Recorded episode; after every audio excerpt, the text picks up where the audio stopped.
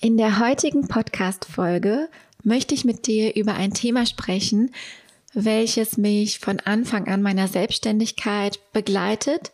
Also eine Frage, die ich mir immer wieder stelle, aber auch gleichzeitig die Frage, die ich am häufigsten, neben der Frage, welche Hashtags soll ich verwenden, am häufigsten von meinen KundInnen gestellt bekomme. Und die lautet, wie viel gratis Content sollte ich eigentlich teilen? Und wie viel gratis Content muss ich teilen? Eine Frage, die komplexer nicht sein könnte, aber ich will mal versuchen, euch meine Erfahrungen dazu ein bisschen aufzuschlüsseln und euch meinen kleinen Senf dazu mitzugeben.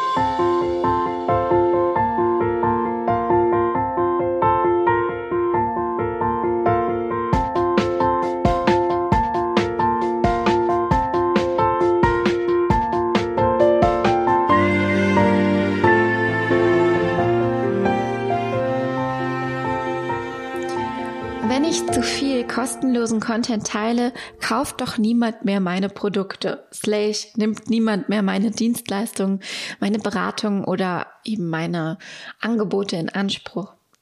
Hast du auch schon mal so gedacht oder diesen Satz gesagt? Ich schon. Ganz ehrlich habe ich diesen Satz schon oft gesagt und er ist immerwährend Bestandteil in meinem Gedankenkarussell. Gerade in Zeiten, wenn man das Gefühl hat, man gibt, man gibt, man gibt, man gibt, man teilt, teilt, teilt, teilt, teilt, aber es kommt nichts dabei rum oder die Leute nehmen einfach nur das Kostenlose und sind dann wieder weg. Ich habe das Gefühl, dass es fast jedem im Content Marketing mal so geht. Und ja, dass man da eine kleine Krise erlebt schon fast. Und ich habe mir zu diesem Thema auch starke Gedanken gemacht und da so ein paar Erfahrungen gesammelt in den letzten Jahren, die ich gerne ja an der Stelle mit dir teilen möchte. Also du bist dir richtig, wenn du auch schon mal das genau das gedacht hast oder auch gesagt hast. Ich finde kostenlosen Content erstmal nicht falsch. So viele erfolgreiche Menschen da draußen teilen gratis ihr Wissen auf ihren Social Media und Content Plattformen. Also kann da ja erstmal ganz grundsätzlich nichts falsch dran sein. Und es scheint ganz offensichtlich auch eine funktionierende Strategie zu sein, Content Marketing zu betreiben. Und Content Marketing bedeutet im ersten Moment hier erstmal, dass wir gratis Content erstellen, Inhalte erstellen, die Leuten weiterhelfen. Ohne dass sie einen Cent dafür bezahlen. Ne? Ich habe mir eine Metapher ausgedacht, das kommt wieder eine berühmte Jessica-Metapher, die finde ich das Thema für mich zumindest ganz gut auf den Punkt bringt. Und das hat mit Puzzeln zu tun. Ich stelle mir das folgendermaßen vor. Also, du teilst ganz, ganz viele kostenlose Content-Häppchen. Man spricht ja oft von diesem Snack-Content, den du auf deinen Social-Media-Plattformen verteilst. Vielleicht ist es auch etwas größerer Content wie eine Podcast-Folge. Das hier ist ja jetzt auch völlig umsonst, ne? Oder Blogposts oder YouTube-Videos oder was auch immer. Und all diese kleinen Content-Häppchen, die du so teilst da draußen, sind Puzzleteile. Einzelne für sich stehende Puzzleteile. Denn im besten Fall ist jeder Post, den du zum Beispiel auf Instagram bringst, eine in sich geschlossene Einheit, die Anknüpfpunkte für weitere Inhalte bietet, aber die man so als Einheit verstehen und konsumieren kann. Also genauso wie es in dieser Podcast-Folge eben um das Thema, wie teile oder wie viel kostenlosen Content sollte ich teilen geht, geht es vielleicht in einem Instagram-Post von mir um das Thema, wie erstelle ich coole Reels oder in sich geschlossene kleine Mini-Themeneinheiten, Mini-Themen, die man so nehmen kann, aber die man eigentlich nicht greifen kann, indem man nur dieses eine Häppchen konsumiert. Zumindest werden nicht alle in der Lage dazu sein. Und dazu jetzt. Diese vielen Content-Häppchen konsumieren erstmal Menschen. Man kann noch nicht mal sagen, dass es rein deine Zielgruppe ist, die diese, äh, diese, diese Inhalte konsumieren, sondern es sind ja, es ist ja erstmal eine Masse an Menschen. Ob jetzt zum Beispiel auf Instagram ist deine Followerschaft, ist plus halt die Leute, die man so erreicht, oder eben auf YouTube weil man da auch gutes Suchmaschinenmarketing betreibt, auch neue Leute darauf aufmerksam werden. Das ist ja nicht immer die eingeschworene Community. Das sind ja nicht nur Kunden und Kundinnen, die diese Inhalte konsumieren, sondern es ist erstmal eine Masse von Menschen. In dieser Masse befindet sich deine Zielgruppe. Aber es ist nicht ausschließlich deine Zielgruppe. So viel ist eigentlich klar. Wir haben immer Streuverlust und das ist auch, das hat auch positive Nebeneffekte, denn so gibt ja die Möglichkeit, dass wir mehr Leute erreichen, dass unsere Reichweite steigt. Aber in dieser Masse, die deine Inhalte konsumieren, ist irgendwo der Anteil deiner Zielgruppe, hoffentlich. Wenn du gut kommunizierst und wenn du gut positioniert bist, sollte er irgendwie da drin sein. Aber was passiert dann? Einige dieser Menschen, die deine Inhalte konsumieren und die das vielleicht auch regelmäßig tun, die werden irgendwann anfangen, deine einzelnen Content-Häppchen selbstständig zu einem großen Ganzen zusammenzufügen. Sie werden vermutlich daran scheitern, sie werden es nicht schaffen oder nur, wenn sie extrem viel Zeit aufwenden oder wenn sie selbst schon in dem Themengebiet unterwegs sind. Aber du gehst ja davon aus, dass deine Zielgruppe weniger weiß als du, weniger kann als du. Und in dem Fall wird die daran scheitern. Aber erstmal ist dieser Schritt zu sagen, hey, XY macht super coolen Content, da kann ich mir was von mitnehmen. Ich lese mir jetzt mal alle Beiträge durch oder alle Beiträge, die ich zu einem Thema zuordne und gucke dann, was ich mir daraus mitnehmen kann. Hey, das ist for free, ne? Das ist umsonst. Das kann jeder machen, wenn er deine Inhalte teilt. Wenn er deine Inhalte konsumiert. Wichtig ist jetzt, damit das Ganze sich nicht im Sand verläuft und damit wir wirklich nicht in dieser Content Erstellungsmechanik hängen bleiben, dass wir an den richtigen Stellen der Customer Journey verstehen, welche Produkte wir rausgeben können, die eben bezahlt sind, die kosten. Und der erste Schritt ist, ein Produkt zu haben, ein Einstiegsprodukt, das es Menschen vereinfacht, den ganzen Content-Häppchen-Kram zu einem großen Ganzen zusammenzufügen.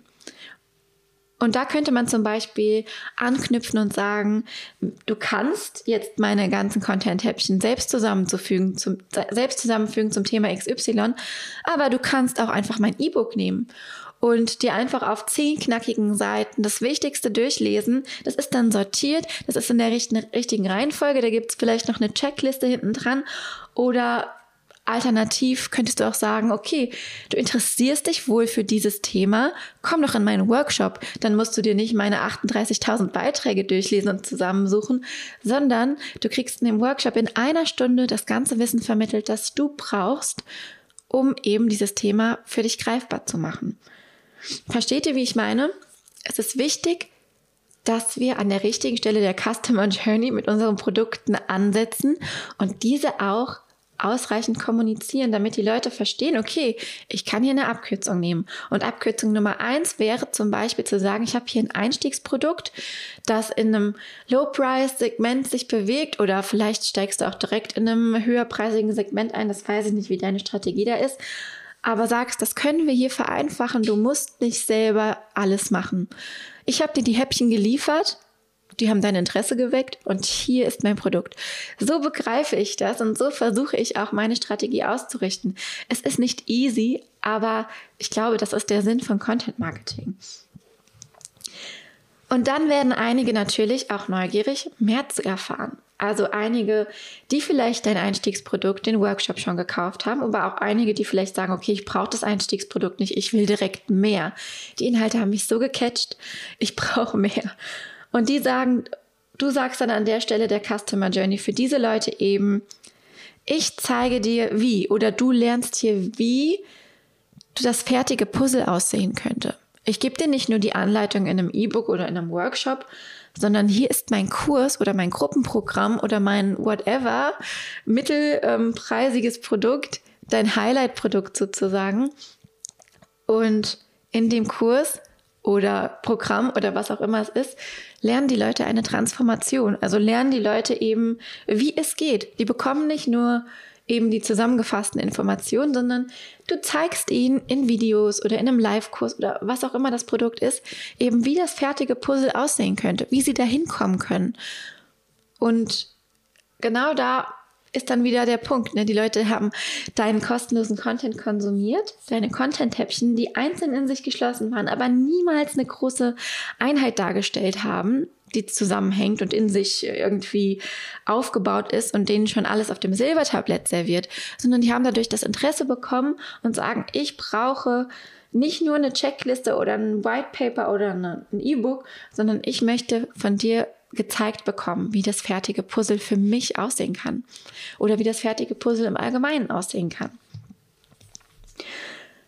Dann glaub mir, wird es die Leute geben, die sagen, ich habe keine Zeit, selbst zu puzzeln. Ich habe keine Zeit, an dem Online-Programm teilzunehmen oder ich möchte nicht selbst puzzeln, weil selbst wenn sie an deinem Online-Programm oder Online-Kurs teilnehmen, müssen sie ja noch selbst puzzeln. Du denkst ja nicht für sie. Das ist ja ein One-to-Many-Produkt. Also da ähm, bekommen sie keine individuellen Strategien und Lösungen, sondern sie bekommen ein, ja, sie bekommen eben das Bild, wie es aussehen kann und müssen es trotzdem noch selber zusammenpuzzeln.